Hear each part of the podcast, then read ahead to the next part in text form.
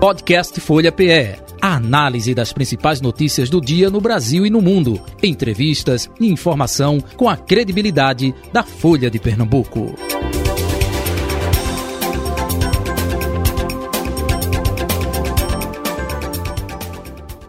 Folha Política. Folha Política desta sexta-feira, 28 de outubro de 2022. É, hoje estaremos aí fazendo um balanço né, desse segundo turno das eleições, é, tanto para presidente da República quanto para governadora, no caso aqui de Pernambuco, já que duas é, mulheres disputando aí este segundo turno. Bem, estamos aqui com Carol Brito, subeditora de política da Folha de Pernambuco. Carol, bom dia para você, seja bem-vinda aqui ao nosso estúdio mais uma vez. Quanto tempo, né? Pois é. Parece Jota. que foi ontem, né? Parece que foi ontem, mas foi ontem, Jota. É um prazer estar aqui com você mais uma vez, junto também com Edmar e todos os ouvintes da Rádio Folha. Edmar Lira, bom dia para você, Edmar, tudo bom? Bom dia, Jota, bom dia, Carol, bom dia a todos os ouvintes da Rádio Folha. Uma satisfação voltar ao último programa que antecede a eleição do segundo turno. Espero que a gente consiga seguir até o final Perfeito. Tá complicado, viu, oh. Bem, é, vamos começar com os debates? Não é a opinião de vocês aí. Vamos começar aqui pelo debate de ontem, né, das candidatas ao governo de Pernambuco. Alguma novidade na percepção de vocês? Não? Foi o mesmo do mesmo dos outros debates? Enfim, qual a observação que vocês podem passar aqui para os nossos ouvintes, espectadores, hein? Carol. Pois é, Jota, foram seis debates nesse segundo turno, né? uhum. né? Quem reclamou que não, quase não teve é, muito foco nos debates, principalmente por conta da ausência de Anderson Ferreira e Marília Reis no primeiro turno, viu um segundo turno repleto de embate direto entre as duas candidatas, né? Principalmente quando chegou ali nas duas últimas semanas, era praticamente só debate. Então, é, não deixou de ser realmente muito repetitivo, né? A gente vê alguns temas que sempre ficavam voltando é, nos discursos das candidatas, tinham é, três nomes aí que volta e meia eram citados, era Paulo Câmara, é, Jair Bolsonaro e Lula. Esses nomes, assim, parece que dominavam muitas vezes o debate, né? E principalmente ali, Jair Bolsonaro e Paulo Câmara pareciam que eram aquele filho que ninguém quer ser pai, né? Nenhuma das duas candidatas. Então, no caso, nenhuma das duas queria ser mãe, né? Então, foi um debate assim sem muitas novidades, realmente, Jota, focado muito nessa, nessa questão dessa tentativa de nacionalizar de Marília Arraes, uhum. que muitas vezes soava bastante repetitivo, até para quem estava assistindo. É, não sei, de repente, o que é que isso vai refletir no voto do eleitor no próximo domingo também, né? Uhum. Isso é que precisa ser visto. A gente sabe que o debate da Globo tem uma lente aí muito maior, uma vitrine maior das candidatas, né? Mas aí vamos, vamos aguardar para ver, né, Edmar? Edmar? Verdade, né? É um debate que a forma, eu acho que é importante a gente falar o formato. o formato é muito bom. Acho que acertaram. Hum. Então, para o segundo turno hum. ficou muito bom esse e, só, só, aproveitando para situar, a, a, Globo utilizou a mesma estratégia que a Bandeirantes, a Band, isso, utilizou isso. Uh, lá para o debate dos presidenciáveis, né? Isso. É, colocando 15 minutos e aí o tempo fica solto à disposição e cada uma vai interagindo e contando nessa contagem regressiva. Foi muito elogiado lá na Bandeirantes aí é, no início desse segundo turno e a Globo também colocou isso. Melhorou muito, viu? Exato, porque aí dá, dá liberdade né, para que o, o, candidato ou candidata possa desenvolver bem uma, uma linha de raciocínio. Claro que ele tem que se policiar para não acontecer o que aconteceu com Lula no debate da Band, que deixou o Bolsonaro falando cinco minutos uhum. livre, né, é, no final, então... Marília fez muito isso, é. viu, Edmar? Teve uma vez que ela deixou o Raquel praticamente com nove minutos no Foi, final. teve um, um, determinado momento disso. Então, assim, esse formato eu achei muito bom, acho que acertaram no formato. Claro que para um primeiro turno, quando são muitos candidatos, é, é muito difícil, difícil, você ter um... Controlar todo mundo. Você controlar uma situação como essa mas é, o contexto do, do, do, do, debate, a forma como foi feita, ficou boa. Agora vamos para os efeitos práticos. Nós chegamos a, a uma eleição há uma definição em que todas as pesquisas divulgadas até o presente momento apontam uma vantagem, umas com uma vantagem menor, outras com vantagem maior da Raquel Lira, que não era a primeira colocada no primeiro turno. Marília era líder de todas as pesquisas no primeiro turno, então houve uma virada do primeiro para o segundo turno. Raquel ficou atrás, né, com 20,5% dos votos válidos, Marília ficou com 23,97% em primeiro lugar, mas era uma vantagem mais elástica nas pesquisas de, de Marília. Então isso gera, naturalmente, faltando esse pouco tempo, um, um certo, uma certa ansiedade, uma certa tentativa de Marília de produzir um fato novo. E talvez nesse ímpeto de tentar produzir um fato novo, ela não conseguiu é, passar o que ela queria da virada, ou seja, ela passou um pouco de nervosismo, de inquietação, e isso para um debate que tem tanto impacto, né, porque os outros, não desmerecendo nenhum outro veículo, mas os outros não têm o impacto que o da Globo tem. O da Globo, no primeiro turno, os, a primeira hora do, do primeiro turno, do debate do primeiro turno aqui pra, para o governo do Estado, foi assistido por 30 pontos de audiência. Então, acredito que ontem deva ter se repetido, porque gera uma expectativa muito grande. Então, com esses números, é, mostram que se tem algum indeciso, se tinha algum indeciso que ainda não estava querendo observar, certamente se posicionou a partir do debate de ontem e é, a Raquel, por parecer ser mais tranquila, eu diria que ela saiu melhor do que, do que Marília. Uhum. Eu vi Marília, assim, com muitas dificuldades em administrar o tempo. E é até interessante porque é a mesma dificuldade que Lula também teve nos debates nacionais de administração de tempo. É, tinha algumas vezes em que ela deixava, realmente, gastava muito tempo. E Raquel, acredito que até de uma forma bem capciosa, inteligente, ela aproveitava que Marília tinha poucos minutos para fazer perguntas muito complexas, é, em algumas vezes no final. E aí Marília acabava dizendo: olha, eu tenho um pouco tempo, não tenho como me explicar, vou usar o próximo bloco ou vou usar as redes sociais. Então, isso ficava parecendo que Marília não tinha proposta, mas é justamente uma questão de estratégia de debate, é um formato novo, muita gente ainda não sabe como lidar. Então, é preciso ficar muito atento, atento nessa questão. Nessa uhum. questão das redes sociais, né, porque a gente uhum. também acompanha as redes sociais hoje em dia trazem um, um, um, um ponto a mais para esse pro debate foi que estavam é, falando, né, claro, o meme, né, que saiu que Marília por, por essa estratégia, siga nas redes sociais, estava dizendo que era, era, ela era digital influencer. Então, assim, é, eu acho que foi um equívoco de Marília, eu acho que ela não, não soube explorar bem, administrar bem o tempo dela uhum. e Talvez exatamente por isso, a preocupação, o nervosismo, né, a tensão que, que traz um, de, um debate, sobretudo para quem está atrás na pesquisa, naturalmente isso pode ter prejudicado Marília, porém temos ainda dois dias, né? Uhum. Marília ainda tem jogo, eleição só depois da apuração, né, como a mineração, então ainda tem jogo. Mas se eu pudesse fazer assim uma avaliação, eu diria que Raquel saiu no lucro ontem no debate. O Carol e também Edmar, farpas, farpas e farpas, desde o primeiro debate até ontem, é, foi isso que a gente observou, não foi ao longo desse segundo turno?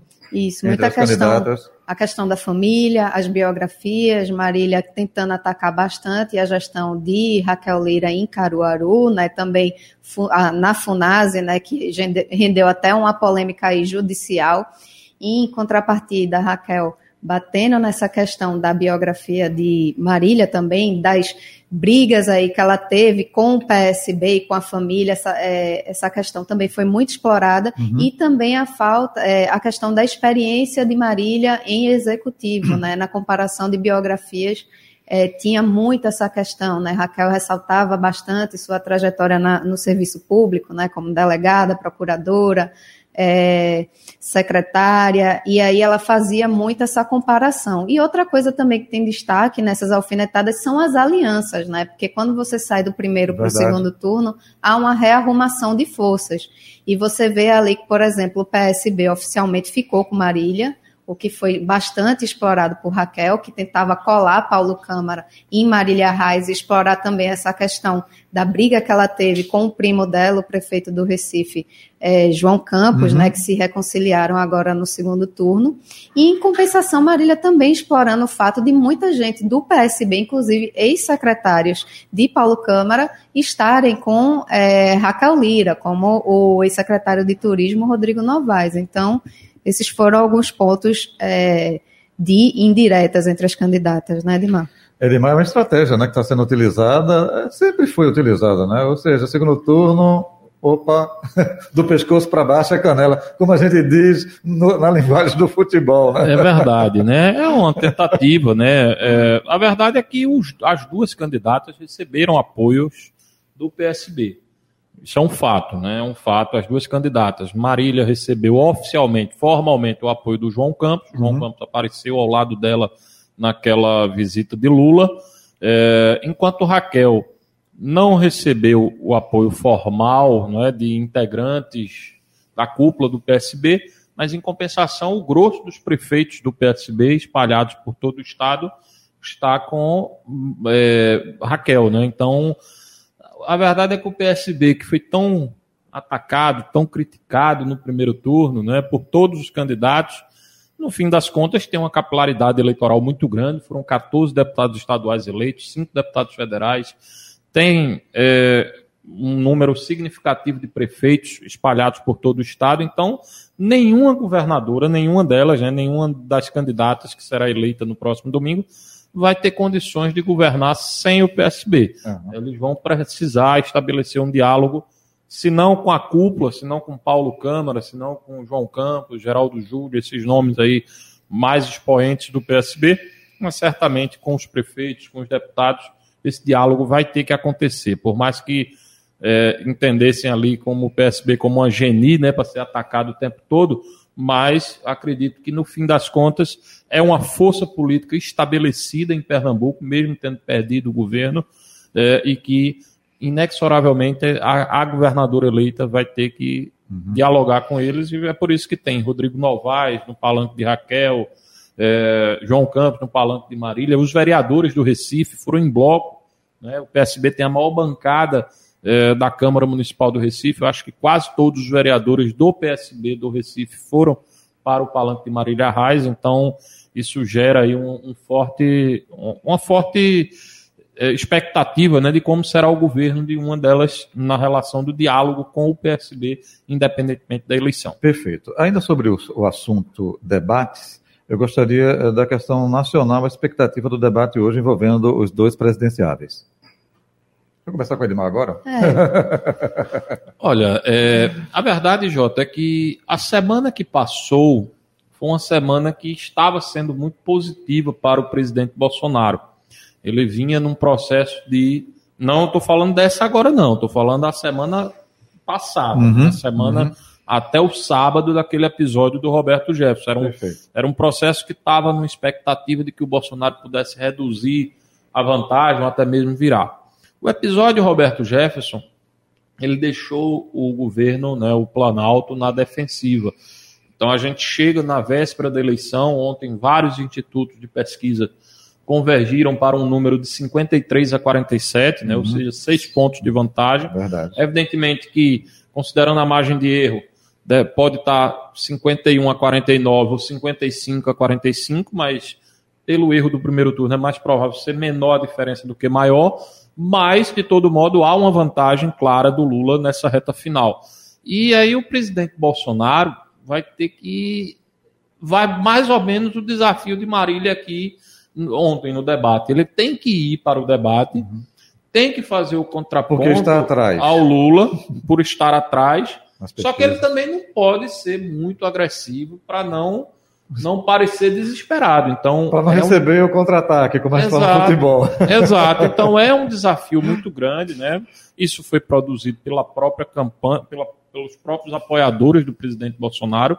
Sem sombra de dúvidas, a expectativa que o Planalto tinha com a super live que foi feita tal, era de fato chegar nessa reta final com uma perspectiva de, de, de convergência, ou seja, de redução de fato da vantagem, o que não aconteceu. Então, há um desafio muito grande para o presidente Bolsonaro hoje, é, logo mais né, no debate da Globo. Uhum. Ele foi muito bem, assim, comparando ele com Lula no debate da Band, ele foi muito bem, ele terminou saindo melhor do que Lula naquele debate, e aí ele teria que repetir o desempenho para ver se tem alguma chance de captar alguns indecisos e produzir um fato político até o domingo, porque se continuar do jeito como que está e ele for muito agressivo no debate hoje, ele vai apenas consolidar a vitória do Lula. É, realmente, Edmar, para Bolsonaro é o tudo ou nada, né? É o último, a última ferramenta que realmente tem na campanha, faltando três dias para a votação, que pode, dois dias, dois né, dias. Jota? Para virar o jogo realmente. Então, deve ser um debate bem acirrado, né? A gente vê a pesquisa da Datafolha de ontem dá 47 para Bolsonaro e 53 para Lula. Só que desse percentual, 7% admitem que pode mudar o seu voto. Então, é um percentual aí que pode virar esse jogo até domingo, né? A gente sabe que na história das eleições aqui do Brasil é muito difícil uma virada no segundo turno, realmente, mas é o único fato novo que Bolsonaro tem para é, conseguir virar essa disputa. É esse debate hoje da Globo. Então vamos ficar na expectativa, não é isso? É verdade. Gente, essas eleições estão sendo atípicas na opinião de vocês ou não? É bem diferente das que é, é, é aconteceram no passado? Olha, eu acho que. Você é mais experiente. Vamos lá, vamos para. Não, eu sou mais. Eu ia perguntar, nacional ou estadual? É, a gente falou dos dois. Vamos começar pela é, é nacional, é, é, mais fácil falar da pronto. nacional. Porque é eu estou lançando temas e aí eu estou indo nacional e estadual. Okay, mas falando da nacional, o que é que acontece? Nós tivemos uma mudança significativa no processo de eleição a partir da, da eleição de 2018. Até 2014 estávamos acostumados com um formato de comunicação guia eleitoral, uhum. você fazia uma coalizão de partidos, pegava o maior guia, fazia os palanques nos estados e ganhava a eleição. Uhum. Geralmente era isso. Super marqueteiros, né? Isso. Aconteceu isso com o PT durante quatro eleições, aconteceu com o PSDB durante duas e estava se habituando. O presidente Bolsonaro, independentemente do resultado no próximo domingo, ele produziu um fato político que dificilmente vai se mudar a partir de então. É que as redes sociais que fizeram até então desconhecido, com apenas 10 segundos de guia eleitoral, se tornar presidente da República, claro que com a é, é facada, é, é, mas ele já vinha muito bem, né? Assim, verdade seja dita, independentemente da facada, ele tinha grande chance de ir pelo menos ao segundo turno. Então, um número além do normal para quem tinha apenas 10 segundos de guia eleitoral, para quem não tinha palanques estaduais. Então, houve uma mudança ali e isso se deu graças às redes sociais. As redes sociais impulsionaram Jair Bolsonaro. E, claro, a partir de então, a classe política passou a valorizar ainda mais um trabalho de redes sociais. Até porque, Jota, tudo que a gente faz hoje em dia é com celular. A gente faz tudo hoje olhar ligado na, na internet, ligado nas redes sociais. Então, é uma questão cultural, houve uma mudança de cultura, de comportamento das pessoas. Então, o Bolsonaro conseguiu capitalizar isso muito bem, tanto é que ele, ainda que ele perca no próximo domingo, é? ainda que ele perca essa eleição no próximo domingo, mas ainda assim ele tem um capital político e eleitoral muito forte, até pela, pelo resultado do primeiro turno. Mas o que é que acontece? Essa eleição, ela teve esse caráter atípico porque, além de ter é, um Bolsonaro muito reativo e muito mobilizado, ele tinha do outro lado uma liderança política, talvez a maior liderança política da história do Brasil, que é o Lula, né? Se Lula ganhar essa eleição no próximo domingo, ele vai se consolidar como a maior liderança política. Ele já é, mas há uma consolidação ainda maior. Então, é, foi um duelo de titãs, né? Uma Perfeito. coisa que a gente até então não tinha visto, né? Se você for para o recorte histórico do Brasil, acho que Getúlio Vargas teve, teve um período long, muito longo né, na presidência da República, mas uma delas foi o Estado Novo. Isso, então não dá para você é, dizer que foi uma democracia. É, isso era ditadura. ditadura e depois... Mas numa democracia, se Lula ganhar a eleição, serão, claro que tem todo um processo, mas em termos de de, de mandato, ele já garantiria 12 anos à frente do, do Palácio do Planalto, à, à frente da presidência da República. Então é um fato histórico que pode acontecer no próximo domingo. Outra coisa, né, aquilo que eu até trouxe algumas vezes, se Lula ganhar, estará quebrando uma escrita de que todos os presidentes com direito à reeleição conquistaram né, o segundo mandato. Então, é uma eleição muito interessante, uma eleição que traz também um desafio de governabilidade para o Lula, se ele for eleito, porque é, 2018 Bolsonaro se elegeu sem ter o Congresso com ele. Isso. E, e Lula, desafio, e Lula passou dois anos. E Lula né? estava preso na época, é, né? Sim, também. E aí, mas o Congresso era, era mais lulista, mais petista, não era tão simpático a Bolsonaro. E aí ele teve que fazer as concessões ali ao Centrão. Se não fosse a aliança com o Centrão, talvez ele não tivesse nem sequer terminado o mandato, né, os quatro anos Verdade. como presidente da República.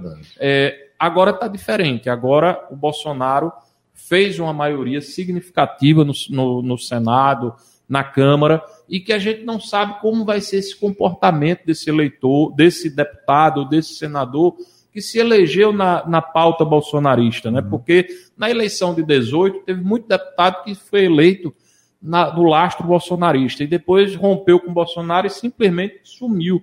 Foi varrido do mapa. Uhum. Tem o caso mais emblemático da Joyce Hasselman, uhum. que teve quase 2 milhões de votos em 2018 e agora passou vergonha, né? Porque se afastou do Bolsonaro. Então, é, é, ele vai ter um, mesmo ele não, não se elegendo, não conquistando o segundo mandato, ele deixa um desafio de governabilidade muito grande para o Lula lidar com esses partidos, com essas lideranças políticas que certamente trarão aí grande instabilidade política para quem assumir, no caso, para o Lula. Né? Agora, só pontuando que centrão é centrão em qualquer governo. Né? Claro. Enfim, é, é, tem é, a ala, é, vamos classificar, lulista ou petista, como queiram, e bolsonarista. Esses aí vão defender as suas bandeiras, seja qual for o governo. Agora tem um centrão que é centrão, né? É, esse centrão, só para concluir esse, esse raciocínio que você está falando, concordo, o centrão, existe uma parte do centrão significativa, que é o quê? É o PSD, é o MDB, são esses partidos ali que habitualmente gostam, o, o próprio União Brasil, que antes era o PFL, que era a direita uhum. tal, e que o União Brasil caminhou para ser um partido de centro e garantir a governabilidade. Claro que isso aí dá essa segurança.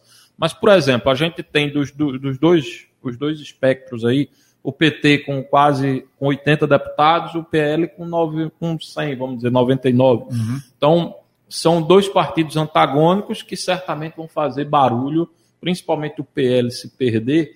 Muitos desses deputados, eles são, são foram eleitos na plataforma bolsonarista. bolsonarista então, esse exatamente. pessoal certamente vai para se manter, até para poder. Por exemplo, a gente Clarissa Teste aqui, deputada federal, eleita PP, né, que é um partido, não, não é o PL, é um partido de, de do Centrão, uhum, claramente uhum. o Centrão é o PP, é, ela não tem a menor condição de aderir a um governo Lula, por exemplo. Então, há um desafio. Eu acho que esse problema maior de governabilidade do Lula, se porventura ele for eleito, ele se dará mais no Senado. Você veja que o Bolsonaro teve muito, muita dificuldade no Senado ao longo dos quatro anos né, de governo no primeiro, nesse primeiro governo. Lula, lá atrás, em 2006, ali, 2007, quando ele ainda teve dificuldade né, com o Senado, a CPMF foi derrubada naquela época, né? então houve um desafio muito grande para o, para o governo Lula naquela época. Então o Senado hoje foi um calo no sapato de, de Bolsonaro e pode ser um calo agora no sapato de Lula, caso ele seja eleito no próximo domingo. Carol? É interessante isso que Edmar coloca, né, desse embate de dois fenômenos sociais. A gente sabe que a política, principalmente aqui na América Latina, ela é muito personalista. Verdade. A gente vive, por exemplo, de getulismo, de vários ismos, né, associados a personalidades políticas JK, muito fortes. E por aí, só Exatamente. E esse foi o embate do lulismo e do bolsonarismo, né, que são fenômenos que estão muito enra enraizados na nossa sociedade. E se a gente for ver, por exemplo, o recorte é, desses do perfil dos eleitorados, você vê que é realmente algo que é muito social Por exemplo, Bolsonaro ele tem uma força muito grande entre os evangélicos, entre os homens, entre aqueles com uma renda maior. Já Lula tem um recorte também muito, é, muito definido do seu eleitorado, é aquele eleitor é, com a renda mais baixa. Então, são fenômenos que estão enra é, enraizados e que têm uma identidade muito forte na sociedade. Então, isso que a Dima fala, de que, independentemente do resultado, você tem esses fenômenos e isso não dá para negar, e isso vai ser refletido no Congresso, na relação do próximo é, governo com, com a população e com os partidos, isso está muito enraizado realmente. Outra coisa que a Edmar fala, essa questão da guerra das redes sociais, né? Uhum. A gente viu que esse é um jogo que Bolsonaro jogou muito bem em 2018. Inclusive assessorado fortemente pelo seu filho, né, o Carlos Bolsonaro, que é vereador do Rio e que tem um domínio muito forte desse segmento. Mas só que parece que em 2022 Lula, que inclusive se diz um candidato analógico, Lula se orgulha de não ter nenhuma intimidade com redes sociais, ele acabou vendo em alguns aliados ali é, o Janones, que é o uhum, deputado por uhum. Minas Gerais, e o influenciador é, Felipe Neto, aliados para tentar empatar essa guerra das uhum. redes sociais. Dizem que até a própria Janja também mexe bem com as redes sociais. Né? Exatamente. Né? Então foi uma briga que ficou muito forte que é, o PT tentou ali empatar, é, empatar essa briga. E que, inclusive, rendeu até críticas da própria esquerda, que falava, por exemplo, da questão do janonismo cultural, que seria o PT tentando trazer o, é, o Bolsonaro para a briga no quintal dele, né? Que seria essa questão das guerras, de notícias é, mais polêmicas, enfim, debates é, mais acirrados. A gente viu, por exemplo, essa questão de maçonaria, enfim, vários debates que ficaram muito fortes nessa eleição. E outra coisa que eu acho atípica dessa eleição nacional é a questão do papel do árbitro, que é o TSE que a gente via sempre com um papel muito discreto em uhum. todas as eleições e que Bolsonaro praticamente os aliados dele trataram como um segundo adversário, né, nessa briga. A gente viu essa questão, por exemplo, desde a pré-campanha, o questionamento das urnas, é agora da questão das inserções, né? Então, é algo que foi muito presente esse, nesse debate e que a gente não via nas eleições passadas. Então, é, eu acho que seriam os três fenômenos mais atípicos dessa eleição que eu destacaria. Vamos trazer agora para o cenário de Pernambuco. Agora começa com você, Carol Brito. Essa eleição é, daqui de Pernambuco, é, Jota, já começa atípica Pelas a partir... duas candidatas, né? Não, Não? no primeiro turno, eu ah, tá. puxaria tá. ah, tá. para antes, porque você tem cinco candidatos extremamente Perfeito. competitivos, Perfeito. lideranças é, é, de suas regiões muito fortes. Você tinha Miguel Coelho, além no Sertão, você tinha Raquel Lira no Agreste, você tinha Anderson Ferreira, que era um prefeito do segundo maior colégio eleitoral uhum. é, do estado, Marília Arraes, que tinha sido candidata a prefeita do Recife, Daniel, Danilo, Danilo Cabral, Cabral, com a máquina, né, com o governo do estado e prefeitura. Então já começa uma eleição atípica daí, né, dessa, dessa pluralidade de candidatos e desse cenário que ficou indefinido até os últimos minutos, né? E aí você vai para o segundo turno, duas candidatas mulheres, né? Um cenário realmente inédito é, nas eleições, uma eleição também, inclusive, com algumas coisas atípicas, até trágicas, né? A gente viu é, a candidata Raquel Lira perdendo seu marido no dia da votação, né? Logo é, no começo do dia, é, uma tragédia dessa realmente muito marcante. Então, é, foi uma eleição bastante atípica do começo ao fim, viu, Jota? É de Marleira. E o que eu, eu chegava a falar sobre isso, eu cheguei a comentar, uma, uma coisa que eu achei bem interessante nessa eleição. Nós vamos para uma eleição em que o arraizismo continua presente, né? o eduardismo, o arraizismo, que se fez presente ao longo das últimas eleições, desde a redemocratização. Nas citações, né? Em Pernambuco, sim. É, na lembrança, claro, enfim. Na lembrança, é, mas é...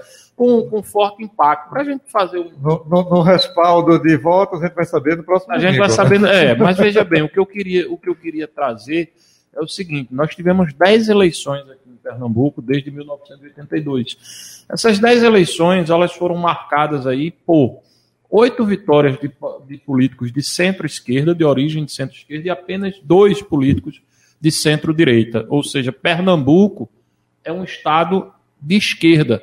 Você veja da, da, importância da ida de Raquel Lira para o segundo turno. Por quê? Se fosse um candidato como Miguel Coelho, de uma origem mais à direita, do Anderson Ferreira, que era o bolsonarismo explícito, né, seria muito difícil a gente ver um deles ganhar a eleição. Está muito claro. A tentativa de Marília Reis de nacionalizar a disputa ela foi muito forte. E tinha argumento, sim, mas o argumento acabou caindo um pouco por tabela pelo fato de Raquel vir de uma família de esquerda, né? o pai foi vice-governador de Eduardo, governador do estado, é, o tio, Fernando prefeito Lira, do PT, prefeito, foi candidato, Aru, a última vez que disputou a prefeitura foi pelo Partido dos Trabalhadores.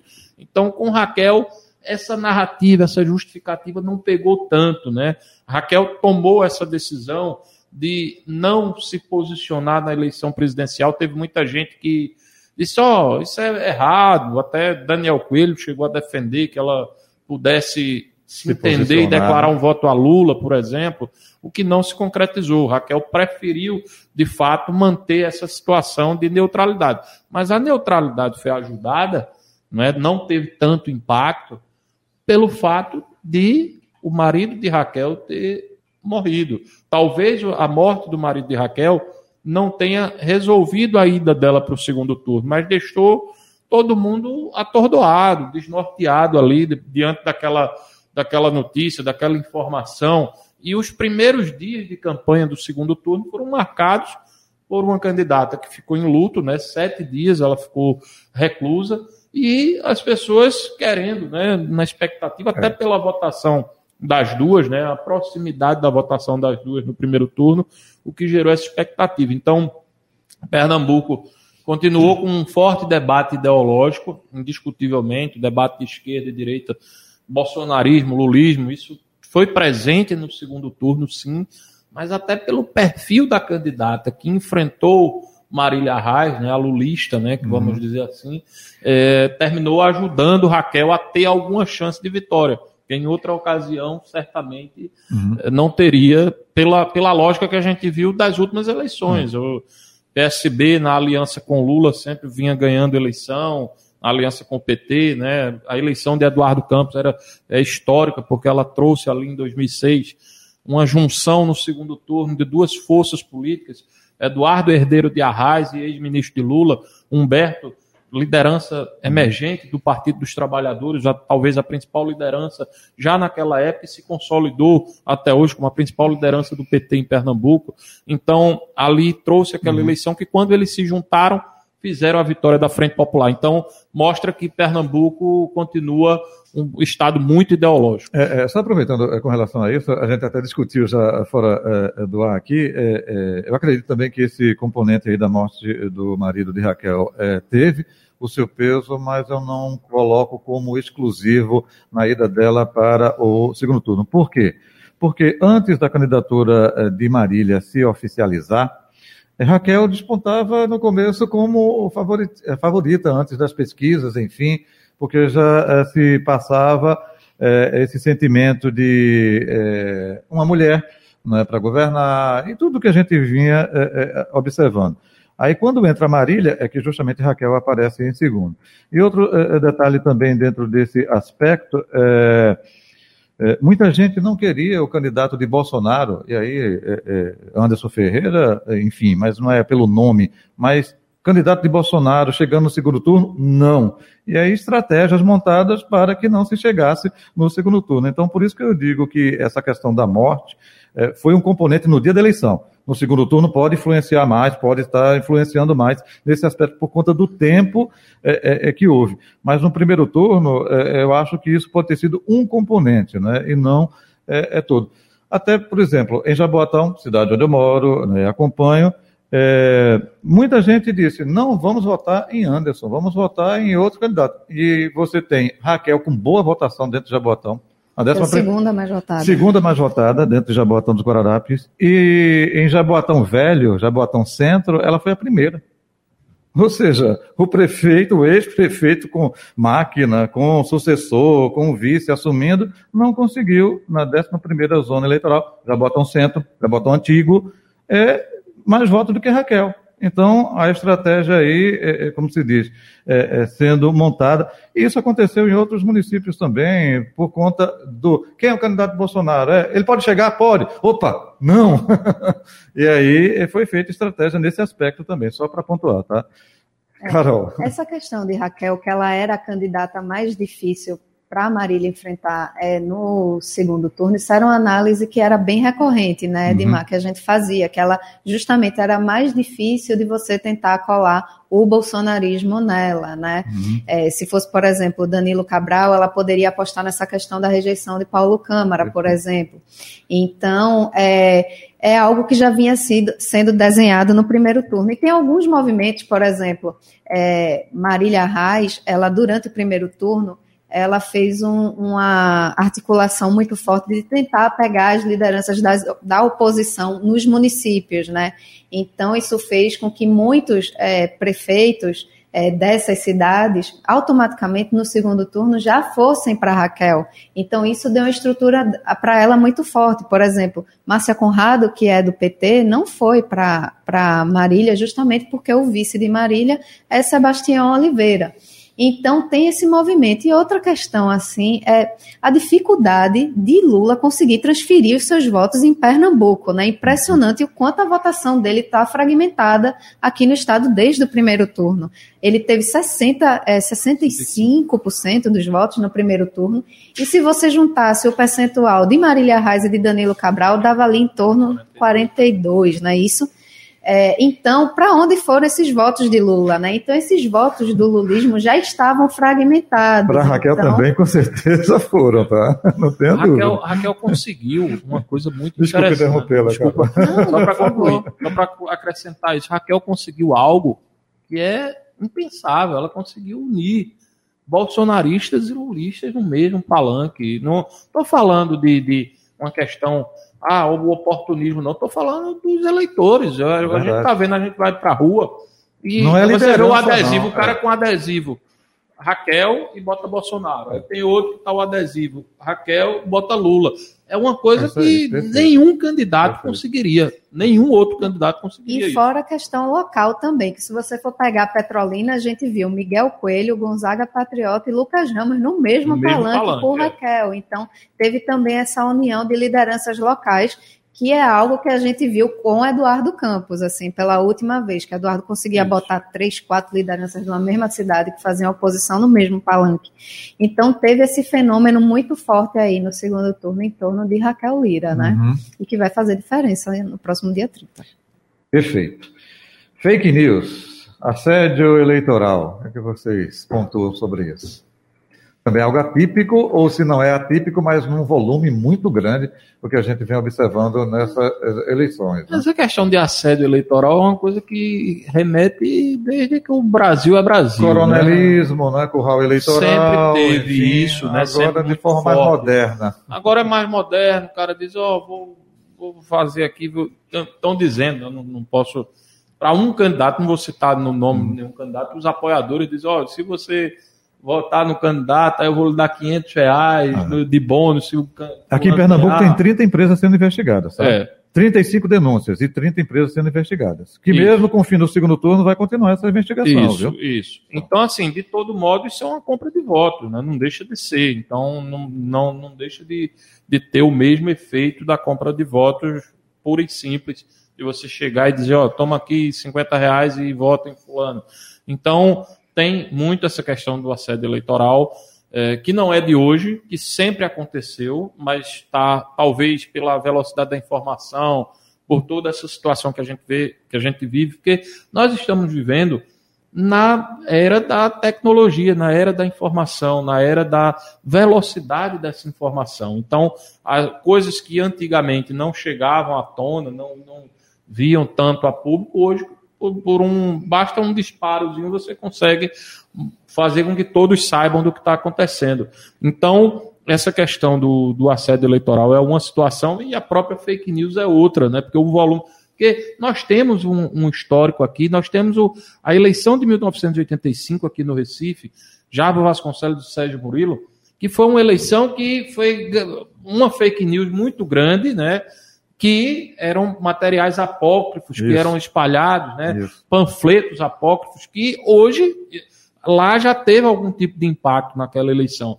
Imagina hoje com o alcance que é nos dias de hoje. Então, fake news também sempre existiu, sempre foi algo que se fez presente nas eleições e que agora aperfeiçoou por conta da inovação tecnológica. É, é por isso que, assim, até em alguns estudos de academia, é, Jota, se fala de não é combater a fake news, mas uhum. sim combater a desinformação. Perfeito. Porque mais perigoso que uma mentira são meias verdades que são jogadas nas redes sociais e que acabam confundindo tanto que aí o eleitor já não sabe nem mais onde está, o que é que é verdade, o que é que é mentira, e isso é até inclusive mais perigoso do que a própria mentira. Eu falei ontem. Vou dar um exemplo claro, eu vou dar um exemplo claro, acho que dá para falar isso aqui. O Eduardo Leite, eu que estou acompanhando, estou uhum. acompanhando, acompanho o processo eleitoral. Eu recebi um vídeo de que o Eduardo Leite tinha declarado voto em Bolsonaro. Esse, isso é uma verdade, ele declarou, só que foi em 2018.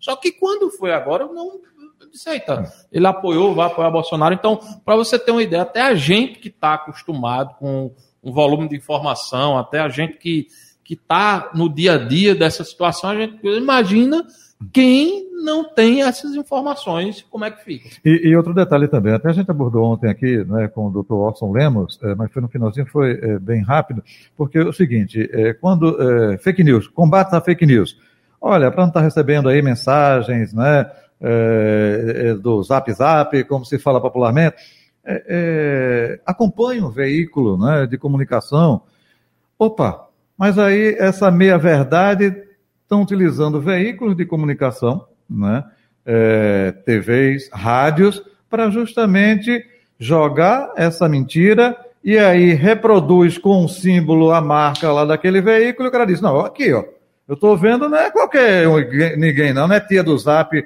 não é tio do churrasco que estão passando para mim não. Aqui o carimbo de tal emissora, de tal TV, de tal rádio, e aí confunde muito mais a cabeça do eleitor, né? Então, então olha como né, ao longo a, a tecnologia, seleção, aperfeiçoamento da fake news. Ao longo da seleção, eu, a gente recebeu do, dos três jornais aqui vários montagens né, dos jornais, os três jornais de Pernambuco tal, o pessoal falando. Ah. Isso aqui está na Folha de Pernambuco, isso. fala de fulano, fulano, isso. fulano. E, mas, não estava, mas não, não estava. estava. Mas, mas, mas um negócio tão bem é, feito é. que passa mas, por verdade. Mas, mas eu estou falando de emissoras de TV que estão falando mesmo estão aquilo falando, que foi, sim. entendeu? É, é divulgado para ele, então passa como verdade. Passa Aí como alguém verdade. lá printa, pega o áudio, pega o vídeo e joga e diz assim, olha, foi na rádio tal que saiu isso foi na TV tal que saiu isso. Então é verdade que não é um veículo de comunicação. E quer que eu diga um negócio, Jota? Pode se preparar que isso aí não vai acabar, vai piorar a cada eleição. Vai sim, a tecnologia se aprimora cada vez mais e é por isso que a gente sempre reforça, né, Jota e Ademar, a a necessidade de que o eleitor cheque suas notícias, né, que eles confiram as informações. Essas montagens, por exemplo, que foram feitas, teve um, inclusive com a Folha de Pernambuco imitando a nossa logomarca de Instagram, uhum. era fácil você checar, era só você ir no perfil da Folha de Pernambuco, verificar uhum. que essa notícia nunca foi é, vincula, é, veiculada, né? Então, é importante muito fazer esse processo de checagem. E ainda tem outro processo também muito perigoso, é, Jota, nessa questão, é que muitas vezes o eleitor, o, o o eleitor que é simpatizante de algum é, candidato e que rejeita o outro, muitas vezes ele tende a querer acreditar naquela notícia que reforça suas crenças, né? Então, muitas vezes eu não quero saber se aquela notícia de é, Bolsonaro ela tá errada. Uhum. Eu só quero saber se aquela notícia está reforçando minha crença Isso. que eu quero acreditar que Bolsonaro está errado. Isso. E a mesma coisa com o eleitor de Bolsonaro, que vê uma notícia falsa de Lula e que somente quer acreditar que aquilo é verdadeiro. E aí vai repassando, vai reforçando aquela notícia somente porque ele quer realmente que aquilo só reforce suas crenças. Para fechar, estamos a cinco minutos aí, daqui a pouco tem a é, retransmissão do guia eleitoral. Desafios para a futura governadora de Pernambuco, seja quem for que ganhe. Desafios para o futuro presidente da República, seja quem for que ganhe. Dá rapidinho, tem cinco minutos. Jota usou a estratégia de Raquel Lira, né? De deixar a gente com pouco tempo no final para responder. Fique à vontade, quem começa? Carol? Vou, vou, começar então falando para o governo do Estado. Primeiro desafio é político, né?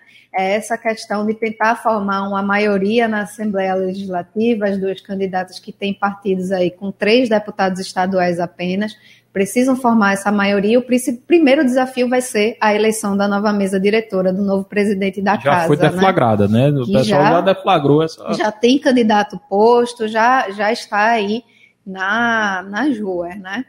Esse é o principal desafio, o desafio político. Quem é que vai ser o secretário da Casa Civil de Raquel Lira? Quem vai ser o secretário civil da, de Marília Reis? Isso vai ser é, essencial aí para esse primeiro governo. É, segundo desafio administrativo, o que a gente ouve do PSB é que as contas estão sanadas, que Paulo Câmara vai deixar o Estado em dia, né? Então, se isso for verdade, eu acredito que as candidatas vão ter aí um ambiente muito fértil para tocar investimentos, é, para fazer a máquina realmente rodar, né? Então, essa é uma questão muito forte. Quando a gente analisa, por exemplo, o plano de governo é, vou falar de Raquel Lira, né? A gente vê propostas que demandam uma, um grande volume de investimentos fortes, né? A gente vê ela quer construir, é, abrir 60 mil vagas de creches, construir cinco maternidades, atribuições que não são do Estado, são do município, e ela diz que não vai aumentar a carga tributária. Então, isso é um desafio muito grande. Isso vai depender, por uhum. exemplo, muito da articulação com o governo federal. Isso. Então, a gente vê, Raquel botou essa, essa é, posição de neutralidade.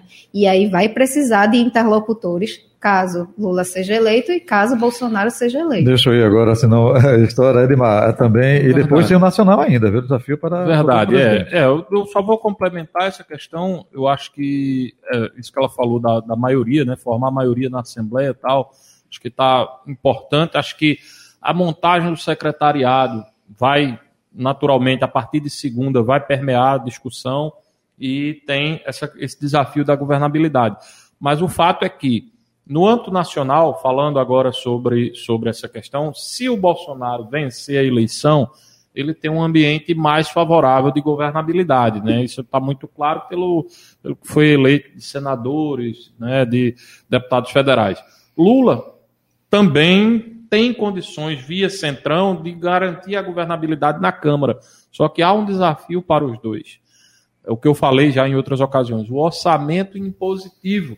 O orçamento impositivo deu muito poder ao Congresso que não vem do governo Bolsonaro, vem do governo Dilma. Então, Dilma perdeu força em termos de poder de barganha com, com o Congresso Nacional. Isso se replicou para Temer e Bolsonaro, só que Temer era um político congressista, ou seja, eu diria que ele foi uma espécie de primeiro-ministro ali na prática. Só, né? só, lembrando, orçamento impositivo que é o normal, o orçamento secreto é não, que é sim, o anormal, sim, né? claro, misturar. Mas só que o orçamento impositivo é o normal, ok. Só que aí o deputado ou o senador, ele não depende mais do governo, ele não precisa mais pedir ao governo, oh, libere minha emenda aqui. Não, está resolvido. Aí é onde vem o chamado orçamento secreto, a emenda de relator que é o RP9, que é o grande, a, uma das grandes discussões dessa eleição. Será que Lula vai conseguir acabar com o orçamento secreto? Será que ele vai conseguir tirar poder do Congresso Nacional? É pouco provável. O, o, o Arthur Lira, presidente da Câmara dos Deputados, ele tem esse controle. Inclusive, ele quer continuar presidente, independentemente de quem seja eleito no próximo domingo. Então, ele vai querer presidir a Câmara dos Deputados e tem mecanismos para isso. Então, é um desafio muito grande para Lula ou para Bolsonaro, seja quem for eleito, retirar Carol. essa prerrogativa do Eu orçamento secreto. Eu relator, porque tem pouco tempo. Mas diga. Para comentar. Não, exatamente. Essa questão desse desafio na relação com o Congresso é muito forte. Esse futuro do orçamento secreto, né? Será que se Lula for eleito, se ele vai manter Será que se Bolsonaro for eleito, ele vai tentar uhum. revogar, uhum. né? A gente viu que Lula no começo disse que ia acabar com o orçamento secreto. Ou então botar a transparência para que todo mundo saiba para onde foi esse dinheiro, porque o orçamento secreto, parte foi colocado é, aberto para responder lá ao questionamento do STF, e a grande maioria dos recursos ninguém sabe nem para quem vai, para quem não vai onde e que vai. Todo mundo diz que é uma bomba relógio. É uma bomba né, relógio. Que pode explodir. Gente, um abraço. Até próximo domingo, se Deus quiser cobertura das eleições 2022, segundo turno. Carol, um abraço, valeu. Um abraço, um abraço, até domingo. Até domingo, se Deus quiser.